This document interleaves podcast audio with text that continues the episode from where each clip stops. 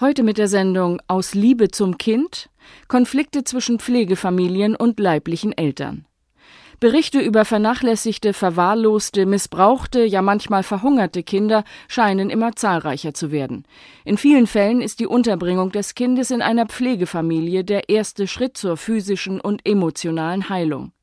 Wenn sich die Verhältnisse in der Herkunftsfamilie stabilisieren, müssen die Kinder jedoch oft zu ihr zurück, denn in Deutschland herrscht ein sehr starkes Erziehungsrecht der leiblichen Eltern, nicht immer zum Vorteil der Kinder. Viele sind jahrelang auf der Suche nach stabilen familiären Beziehungen, die sie, wie Astrid Springer in der folgenden Sendung berichtet, bei der derzeit gültigen Gesetzeslage weder zu den leiblichen noch zu den Pflegeeltern aufbauen können. Ich hatte niemals Kontakt mit meinen leiblichen Eltern kenne das gar nicht, mit meinen leiblichen Eltern überhaupt nicht. Mein Bruder wollte immer Kontakt mit mir aufnehmen, aber das wollte ich zu der Zeit dann auch nicht. Und das ist das einzige Mal, dass da auch was passiert ist. Ich habe meine Eltern und das ist auch richtig so. Ganz Hannover nahm Anteil, als René Schütt vor 20 Jahren seinen Pflegeeltern wieder weggenommen werden sollte. Hildegard Schütt, damals noch seine Pflege und erst später auch seine Adoptivmutter, erinnert sich an jene dramatischen Tage und Wochen, in denen sie das Baby versteckt hielt, um es nicht wieder hergeben zu müssen. Sie standen vor der Tür mit Gerichtsvollzieher, Schlüsseldienst, zwei Damen des Jugendamtes und ich muss sagen, diese Zeit habe ich wirklich nur mit Beruhigungstabletten geschafft. Die Polizei hat dann alle Türen und Schränke, Zimmer, alles durchsucht, aber René war ja nicht da. René war zu der Zeit bei meiner Schwiegermutter und wo das dann so brenzlig wurde, da hat dann eine andere Frau René abgeholt und äh, ja, wir haben zu Hause kein Telefon mehr abgehört, weil wir immer Angst hatten, dass die äh, uns abhören und ich bin dann durch den Garten gegangen. Mein Mann hat dann aus dem Fenster geguckt, ob auch keiner hinter mir herkommt. Ich bin dann nur Einbahnstraßen gegangen, weil man wirklich Angst hatte, die kommen hinterher, wo man jetzt hingeht, um René vielleicht zu holen. Der Staat hatte damals sein Wächteramt allzu ernst genommen, aber nicht zu Renés Wohl, wie das Bundesverfassungsgericht schließlich feststellte.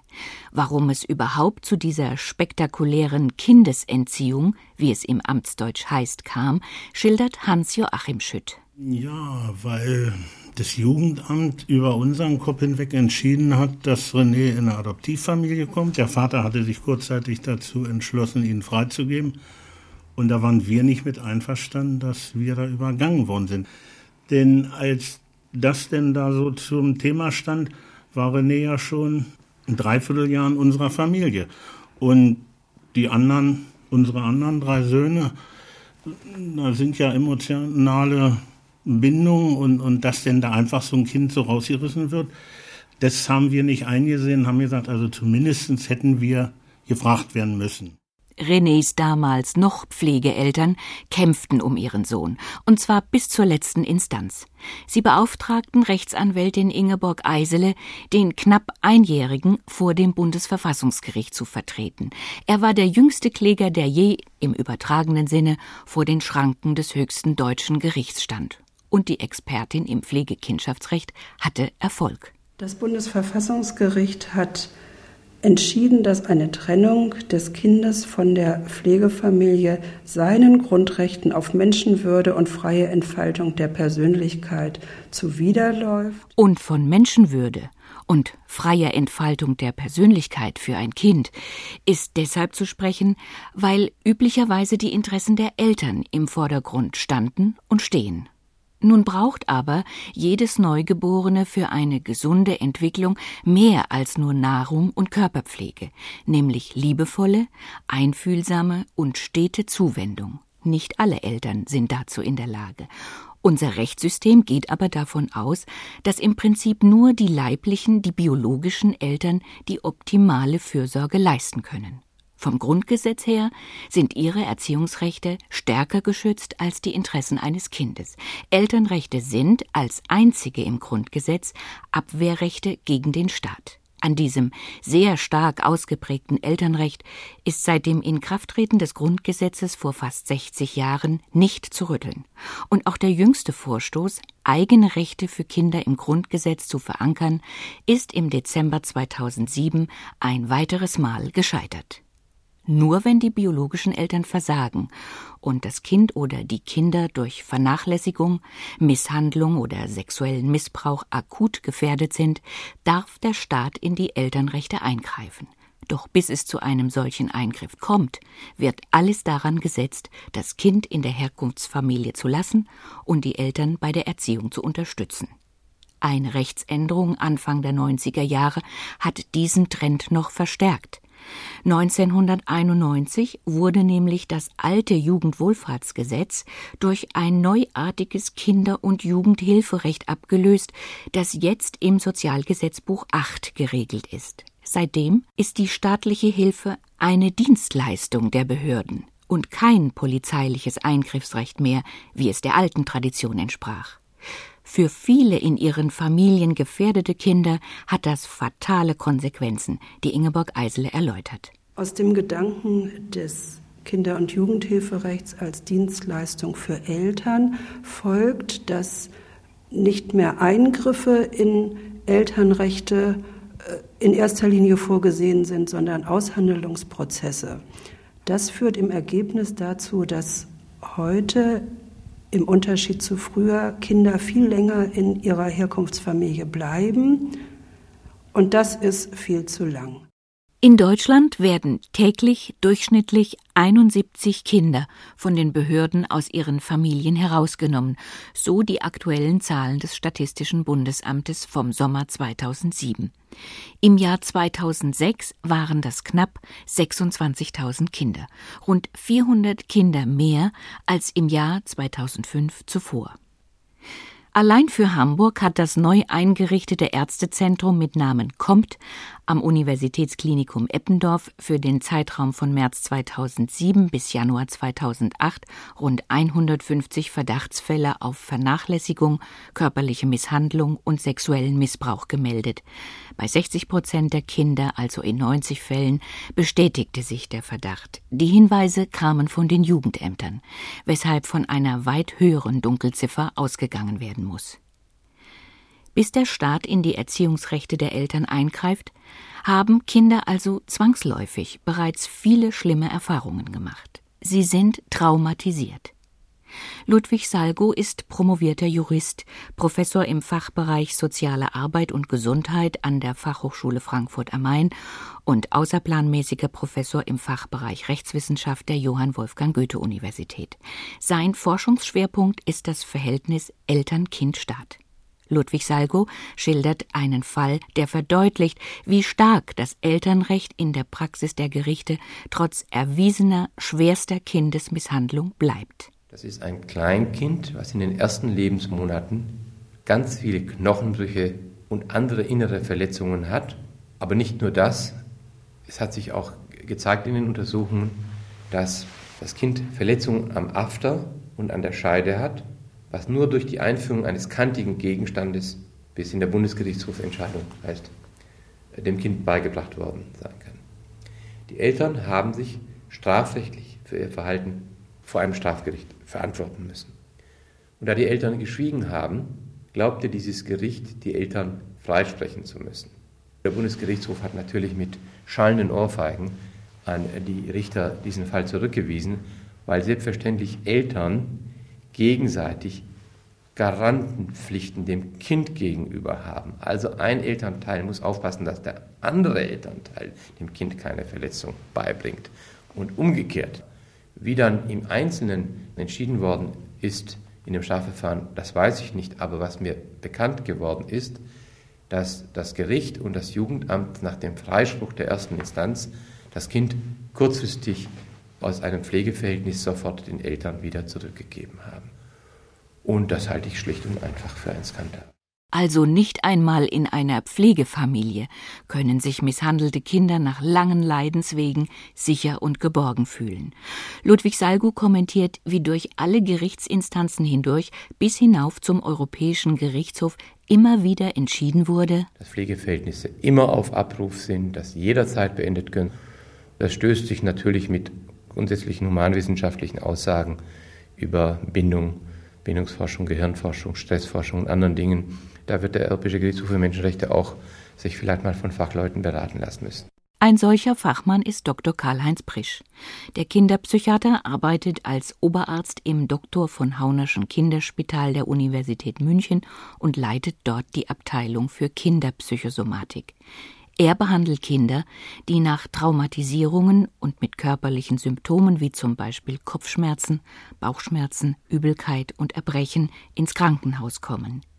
Diese Kinder durften nicht erleben, was ihnen das Grundgesetz für eine gesunde Persönlichkeitsentwicklung eigentlich garantiert Zuwendung und Liebe oder, mit den Worten der Psychologie gesprochen, Sicherheit und Urvertrauen.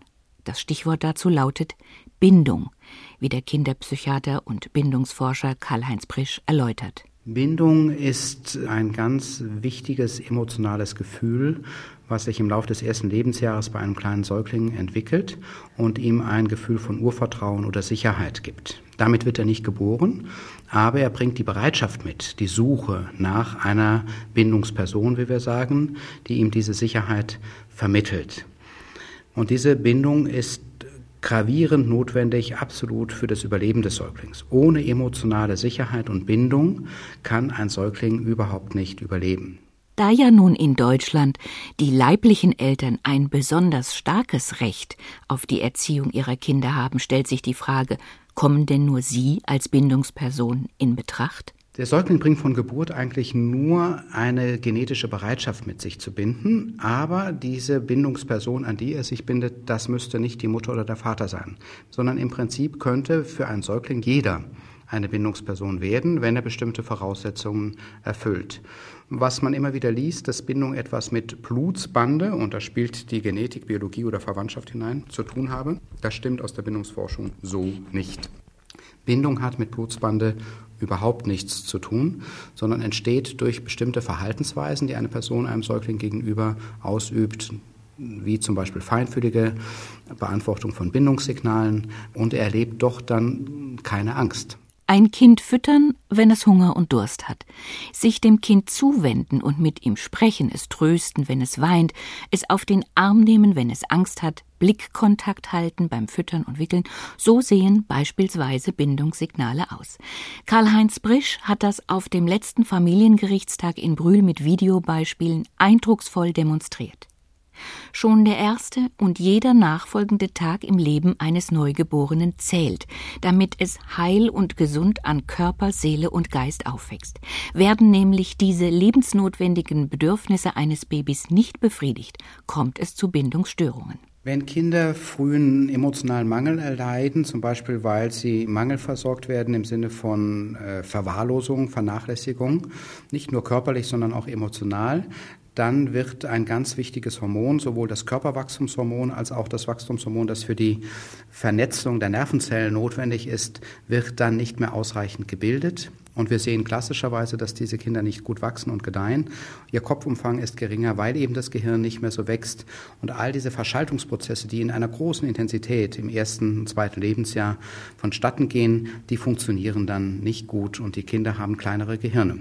Die weitergehenden Schädigungen, die verwahrloste und vernachlässigte Kinder für ihr ganzes Erwachsenenleben davontragen, sind nicht anders als dramatisch zu nennen. Wir sehen dann Kinder, die mit zwei, drei Jahren nicht nur körperlich, emotional, sozial nicht äh, Gleichaltrigen äh, entsprechen, sondern die zusätzlich autistische Störungen haben, die Bindungsstörungen haben, zum Beispiel jedem auf den Schoß springen, mit jedem Kontakt haben, vollkommen wahllos sind, die hyperaktive Störungen haben, die aber auch von ihren kognitiven Fähigkeiten und Leistungen nicht gesund sich entwickeln.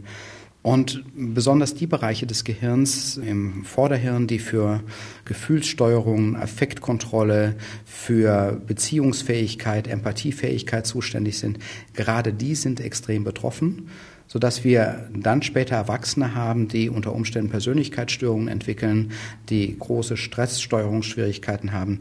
Aus einem solchen Entwicklungserfahrungskontext heraus später Beziehungen einzugehen, selber Kinder wieder zu erziehen, fällt extrem schwer und wir werden Wiederholungen sehen, das kann man sozusagen schon voraussagen. Es liegt auf der Hand festzustellen, dass die staatliche Kinder- und Jugendhilfepraxis oftmals den entwicklungspsychologischen Bedürfnissen gefährdeter Kinder nicht Rechnung trägt.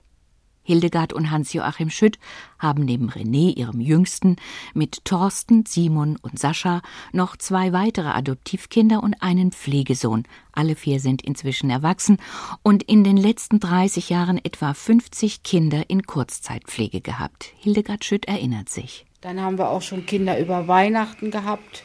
Die kannten ja gar nicht, die kannten noch nicht mal einen Tannenbaum. Und dann haben wir Weihnachten ja genauso gefeiert, wie wir immer gefeiert haben, auch mit Geschenken für die Kinder. Die waren dann immer im Gang, das, das ist alles für mich, das ist meins.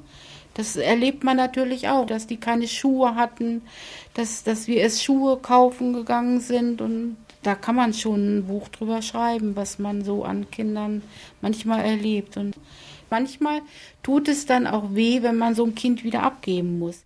Das vitale Lebensinteresse von Kindern aus problematischen Elternhäusern besteht darin, endlich in sichere und geborgene Familienverhältnisse zu kommen, endlich Ruhe zu finden, neues Vertrauen zu fassen, nicht mehr von Albträumen geplagt zu werden aus Angst, auch aus dieser Familie wieder herausgerissen zu werden und gar zu den misshandelnden Eltern zurückzumüssen.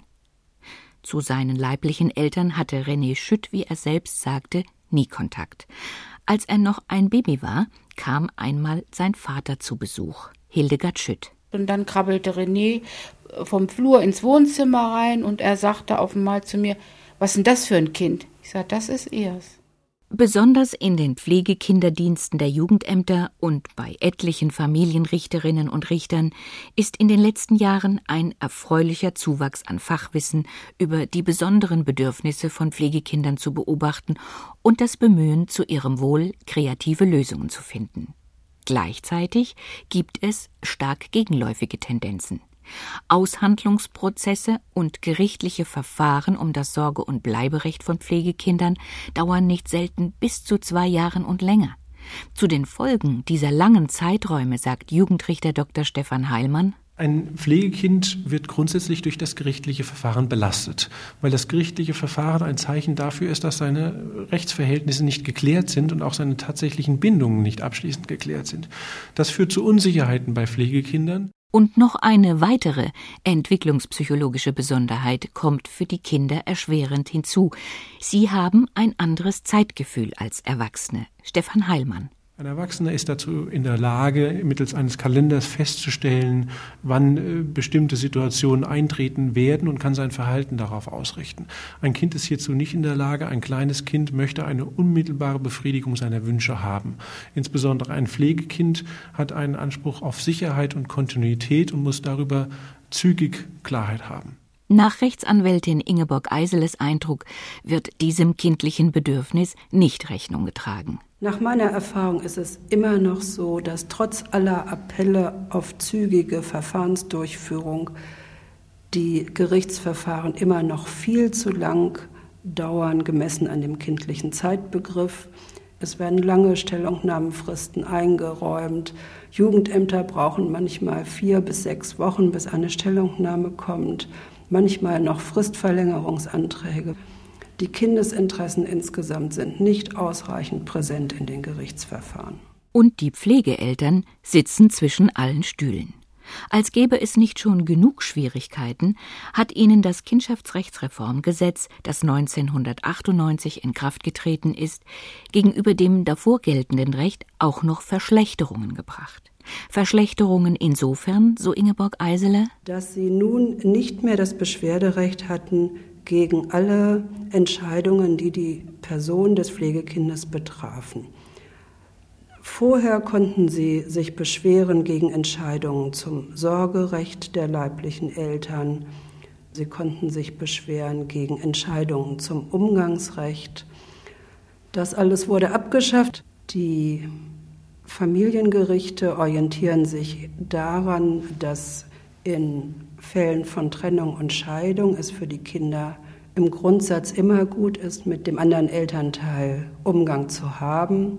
Für Pflegekinder stellt sich das anders. Sie können nicht in der Herkunftsfamilie leben, weil die biologischen Eltern im Grunde nicht erziehungsgeeignet sind, die Kinder misshandelt, gequält, missbraucht haben, seelisch verletzt haben und durch Besuchskontakte diese Verletzungen immer wieder reaktiviert werden. Vom Gericht zwangsweise angeordneter Kontakt mit den leiblichen Eltern wird von der Fachwelt hier quasi vertreten durch Karl-Heinz Prisch scharf kritisiert.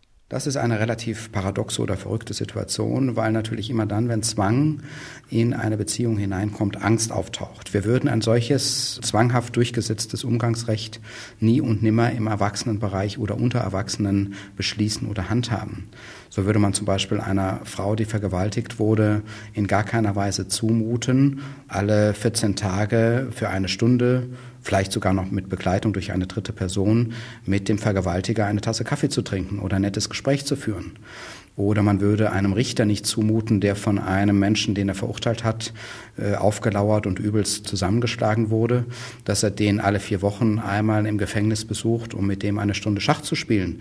Wir muten es aber Kindern zu, die von ihrer psychischen Entwicklung viel weniger Möglichkeiten haben, damit umzugehen und das in irgendeiner Weise einzuordnen. Pflegeeltern leben nicht nur mit der ständigen Unsicherheit, ob sie ein Kind vielleicht zurückgeben müssen.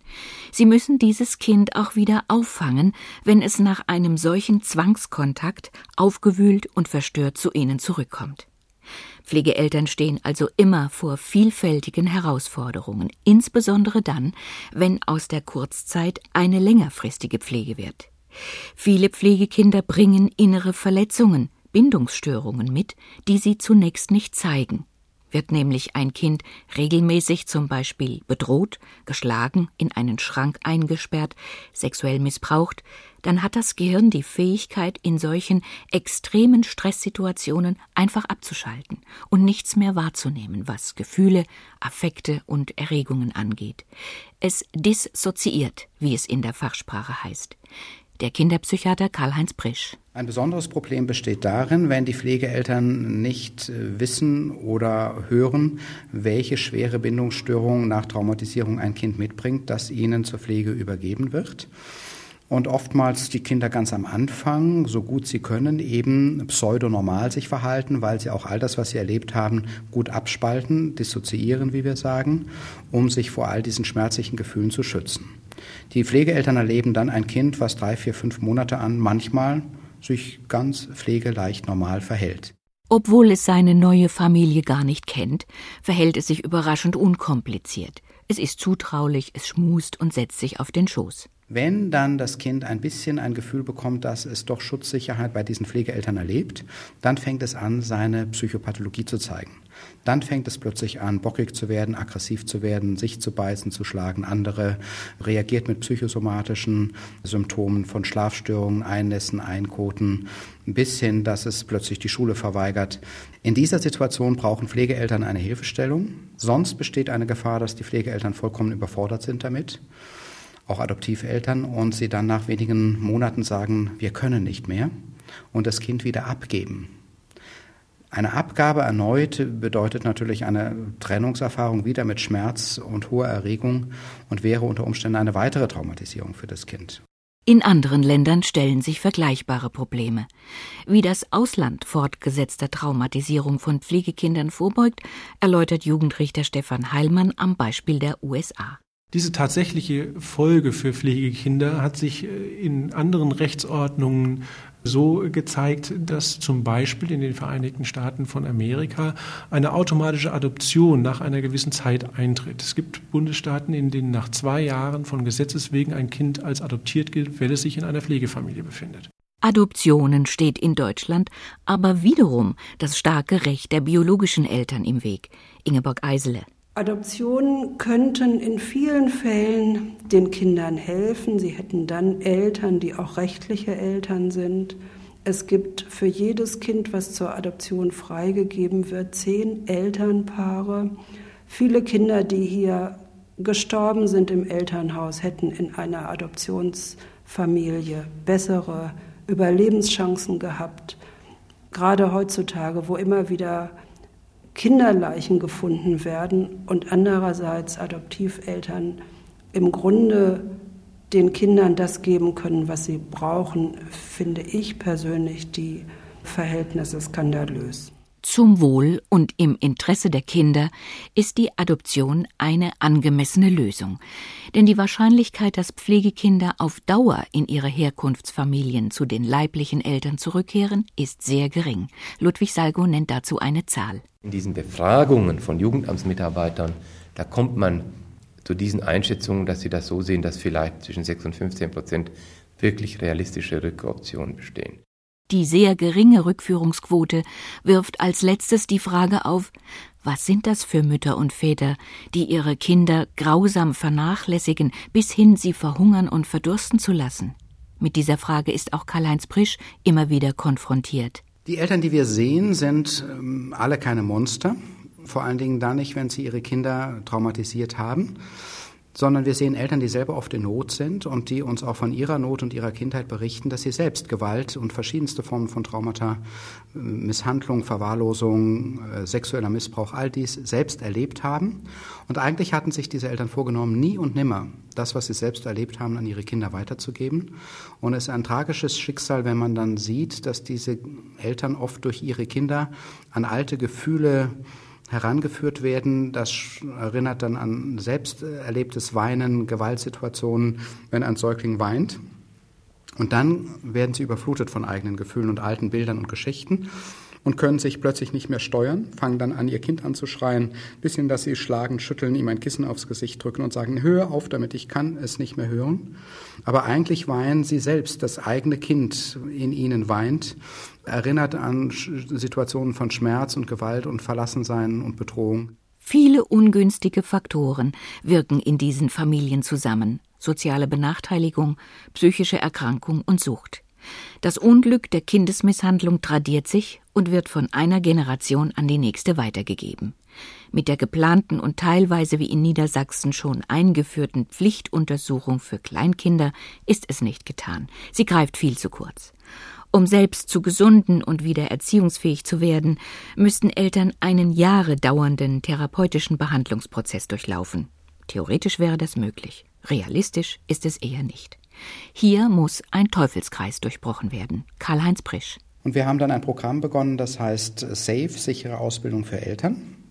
Und in diesem Programm sehen wir schwangere Eltern schon ab der 20. Schwangerschaftswoche in Gruppen. Und wir erzählen ihnen alles über Bindung, Entwicklung des Kindes, Signale wahrnehmen. Wir machen ein Feinfühligkeitstraining mit ihnen mit Hilfe von Videos und begleiten sie dann bis zum Ende vom ersten Lebensjahr. Was sehr spezifisch ist, ist, dass wir mit jeder Mutter, mit jedem Vater schon während der Schwangerschaft ein sogenanntes Bindungsinterview machen und äh, schauen wollen, welche guten Bindungsressourcen bringen Sie aus Ihrer Kindheit mit und könnten Sie diese für Ihr Kind dann auch nutzbringend einbringen. Und welche traumatischen Erfahrungen, vor allen Dingen unverarbeitete traumatische Erfahrungen bringen Sie mit? Und wir bieten Ihnen dann an, dass Sie schon während der Schwangerschaft beginnen mit Stabilisierung eine eigene traumaorientierte Psychotherapie beginnen, damit sich eben das beruhigen kann, was Sie selber erlebt haben, bevor sich das mit dem Kind in irgendeiner Weise vollkommen ungewohnt äh, wieder reinszeniert und wiederholt, wie wir sagen. Eines kann sich der Kinderpsychiater angesichts seiner praktischen Erfahrungen nicht erlauben, der falschen Vorstellung nachzuhängen, dass nur die biologischen Eltern liebevoll und gut mit ihren Kindern umgehen können. Solche falschen Vorstellungen sind es aber, die die Gerichte und die staatlichen Behörden beherrschen. Rechtsanwältin Ingeborg Eisele kämpft seit mehr als 30 Jahren für die Interessen von Pflegefamilien und ihren Pflegekindern. Aus meiner praktischen Erfahrung muss ich sagen, das Elternrecht ist im Grunde eine Lehrformel. Man könnte sogar weitergehen. Es wird auch teilweise zum Kampfbegriff gegen Kinder. Was ist der Hintergrund? Wenn ich es in der gerichtlichen Praxis erlebe, denken zu viele Richter an ihre eigene Kindheit, dass sie behütet aufgewachsen sind. Und insofern hängen sie einer Romantik der Blutsbande an, die mit den realen Verhältnissen nicht mehr in Übereinstimmung steht. Eine behütete Kindheit setzt keine biologische Elternschaft voraus. Den Beweis dafür liefern zum Beispiel die Pflegeeltern Hildegard und Hans-Joachim Schütt. Aus meiner Sicht war das Entscheidende Liebe. Liebe zu den Kindern und bedingungslose Akzeptanz ihrer Geschichte. In der Reihe Das Forum hörten Sie Aus Liebe zum Kind Konflikte zwischen Pflegefamilien und leiblichen Eltern. Eine Sendung von Astrid Springer, Redaktion Susanne Gommert.